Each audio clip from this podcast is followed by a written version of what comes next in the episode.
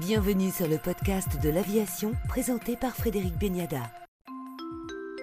Donc avec nous pour le podcast de l'aviation, euh, Florent Audon. Bonjour Florent Audon. Bonjour Fred, bonjour à tous. Capitaine, Florent Audon, champion du monde de voltige il y a quelques jours à Lesno en Pologne, la France qui place trois pilotes aux trois premières places avec Alexandre Orlowski et Louis Vanel et qui conserve donc son titre de championne du monde par équipe.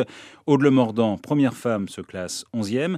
Mais d'abord Florent Audon, ce titre, il représente quoi pour vous? Alors, il représente euh, l'aboutissement de, beaucoup de travail et de, sacrifices. Hein. C'est pas, c'est pas venu tout seul évidemment. Il y a eu énormément de, travail en amont, beaucoup de travail en vol évidemment, mais aussi beaucoup de travail euh, au sol. C'est aussi beaucoup de, préparation mentale. Donc beaucoup de travail avec l'équipe de voltige de l'armée de l'air et beaucoup de travail avec euh, avec l'équipe de France qui est sous la tutelle de, de la Fédération française aéronautique. Alors c'était votre deuxième participation seulement à des championnats du monde. C'est allé très très très vite pour vous? C'est allé relativement vite, effectivement. C'était mon, deuxième essai après le, championnat de Châteauroux qui a été le, dernier en 2019. À la suite de ça, il n'y a pas eu de, championnat malheureusement cause-Covid. Et donc bah, cette année, c'était là. Voilà, on a remis le pied à l'étrier des, championnats internationaux. Ça s'est plutôt bien passé pour euh, bah, évidemment les, trois, pilotes en tête de classement de, l'équipe de France, mais également pour le reste des pilotes de l'équipe qui ont, qui ont aussi euh, brillé. Comment explique-t-on que depuis euh, des années, la France soit toujours euh, au plus haut niveau, toujours sur les plus hautes marges du podium?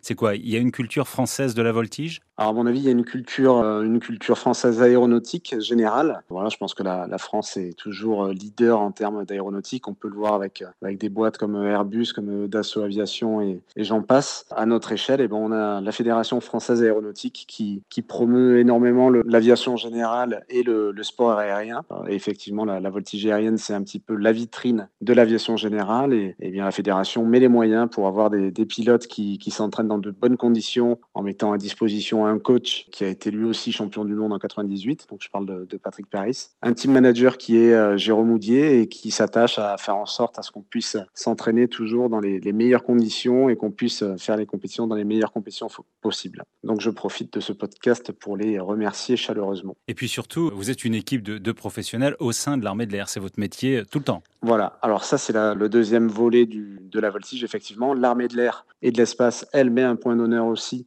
à briller euh, dans la voltige aérienne. Donc euh, là, une équipe de voltige, l'équipe de voltige de l'armée de l'air, qui est une, escadrille, on va dire, des équipes de présentation de l'armée de l'air aux côtés de la, patrouille de France. Euh, donc c'est un ambassadeur des ailes françaises, de l'armée de l'air et de l'espace sur les meetings aériens, notre mission est de, de, donner envie aux jeunes d'embrasser une carrière militaire et d'embrasser une carrière dans l'armée de l'air et de l'espace. Le deuxième volet de notre métier, ben, c'est cette partie compétition, c'est la, la partie où on va essayer de, de récolter un maximum de titres qu'on mettra ensuite en valeur sur les meetings aériens pour faire parler de l'équipe et, comme je le disais, bah, pour, pour susciter du recrutement. Alors, ces championnats du monde étaient un petit peu particuliers en Pologne, puisque en l'absence des Russes, et puis avec des Américains euh, qui, n'ont pas pu voler sur leurs propres avions. Vous pouvez nous expliquer tout ça? Alors, effectivement, c'était un petit peu particulier. C'était déjà un championnat de de remise en route, puisqu'il n'y avait pas eu de, championnat international depuis le, Covid. Déjà, de par l'aspect euh, de l'organisation, c'était quand même euh, une remise en place, mais qui s'est euh, pour le coup plutôt bien passé. Effectivement, après, il y a eu le problème des Russes qui, n'ont pas pu venir pour les raisons que l'on connaît,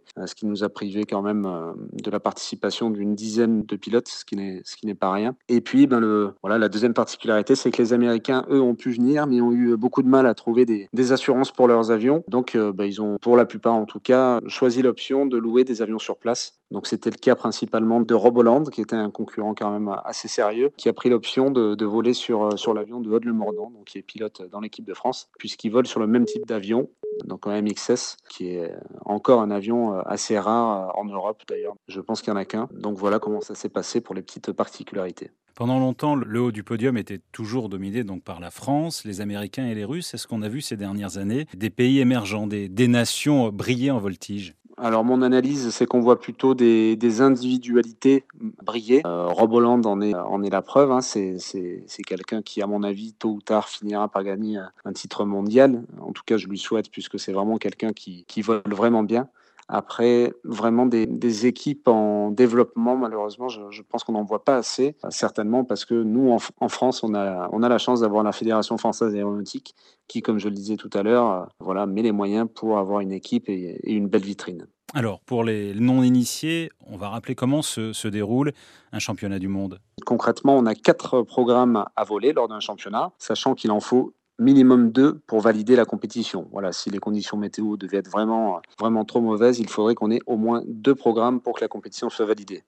Euh, le premier programme qu'on vole, c'est le programme Connu Libre. Euh, c'est un programme qui est construit par le pilote avec cinq figures qui sont données en début de saison par la fédération de, voltige et cinq autres figures qui sont choisies par le pilote, ce qui donne un programme de dix figures. C'est un programme sur lequel euh, le compétiteur va pouvoir s'entraîner toute l'année lors de sa phase de préparation et qui sera donc volé en étant connu et parfaitement connu. Et ensuite, on a trois autres programmes qu'on appelle des programmes inconnus libres qui, eux, sont construits 48 heures avant d'être volés. Concrètement, ça, passe par un tirage au sort. Lors de ce tirage au sort, tous les pays qui auront tiré un chiffre allant de 1 à 10 auront le droit de proposer une figure, donc une figure par pays. Euh, donc ça peut être la figure que le, que le pays aime bien, ou ça peut être euh, la figure que le pays concurrent n'aime pas. Donc là, après, c'est de la stratégie. Avec ces 10 figures, on construit un programme en y ajoutant 4 figures, ce qui nous fait un total de 14 figures. Et donc, plusieurs assemblages sont proposés, et après, ben, chaque compétiteur peut choisir l'assemblage qui lui correspond le mieux et apprendre le programme et le voler en, en one shot sans jamais avoir pu s'y entraîner dessus.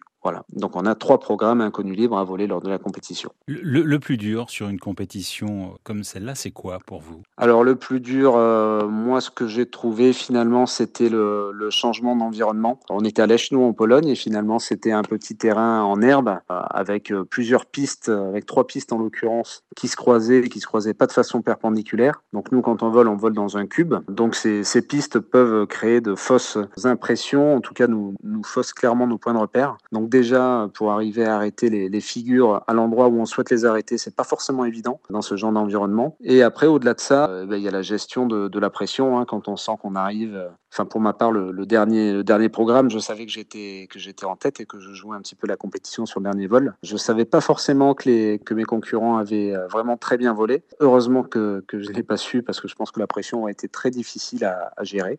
Donc sur la fin, c'est plutôt une guerre des nerfs. Voilà, il faut arriver à se préparer correctement. Nous, on a eu la chance d'avoir notre préparateur mental Jean-Charles qui était sur place et qui nous a, pour, pour les pilotes militaires, beaucoup aidé à, à gérer cette pression, puisque finalement, euh, le niveau technique, tous les compétiteurs euh, mondiaux, les dix premiers compétiteurs mondiaux l'ont. Après, ce qui va faire la différence, c'est comment, comment on est dans notre tête le, le, jour des vols et puis tout au long de la compétition. Merci Florent Audon et encore bravo pour euh, ce titre de champion du monde et pour toute l'équipe. Eh ben, merci à vous Fred et puis ben, je, je ferai passer aux autres pilotes de l'équipe sans problème.